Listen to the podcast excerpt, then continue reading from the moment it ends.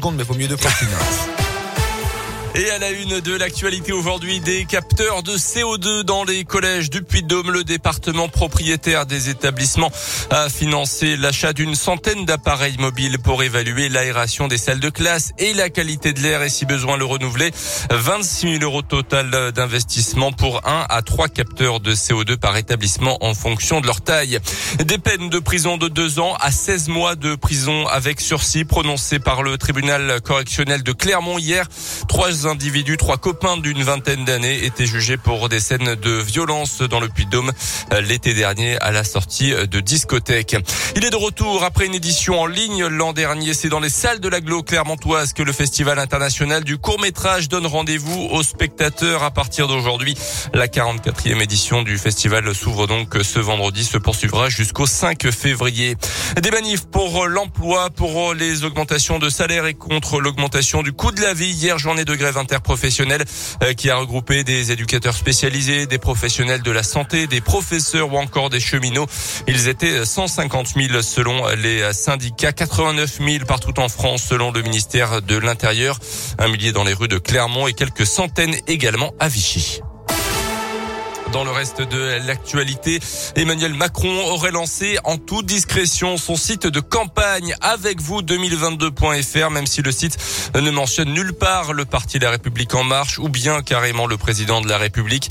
Emmanuel Macron euh, qui euh, ne a toujours pas formellement déclaré sa candidature à un second mandat. Les suites de l'affaire Valbuena, 230 000 euros ont été prélevés sur le compte bancaire de Karim Benzema, l'ancien attaquant euh, de l'OL. C'est la somme justement que le tribunal de Versailles avait condamné euh, l'attaquant de l'équipe de France à payer. Il avait aussi écopé d'un an de prison avec sursis pour tentative de chantage à la sextape. Elle pratique le même sport mais pas dans les mêmes conditions. Les footballeuses 10 heures dans l'Allier disputent les huitièmes de finale de la Coupe de France ce dimanche face à Lille. Et c'est la première fois depuis plusieurs saisons qu'une équipe de l'agglomération moulinoise n'a pas atteint ce niveau de la compétition. C'est donc une belle fête qui se prépare mais il y a aussi beaucoup d'amertume chez les dirigeants du club car à l'heure où beaucoup disent soutenir le sport féminin sur le terrain la réalité est très différente et la parité n'est qu'un lointain souvenir. Ce qui agace particulièrement le président du club 10 Dominique Damé.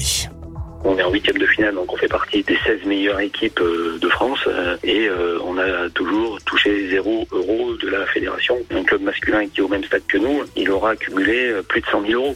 C'est nous qui devons payer l'organisation des matchs. Les équipes qui se déplacent, elles se déplacent à leurs frais. Les clubs masculins, tour après tour, touchent des dotations en short, maillots. Et nous, les filles, eh ben, on n'a que les maillots. Et encore, souvent, un tour sur deux. Je sais qu'on n'aura pas l'égalité parfaite tout de suite, mais qu'on arrive quand même un petit peu resserrer un peu les rangs. Et quand on arrive en huitième de finale du Coupe de France pour les filles, je comprends pas qu'on n'ait pas 10, 20 000 euros de dotation. Enfin voilà, ça me paraîtrait le minimum pour exister quoi. Les joueuses 10 heures défieront Lille, finaliste de l'édition 2019-2020. Ça sera dimanche après-midi au stade de Bellevue.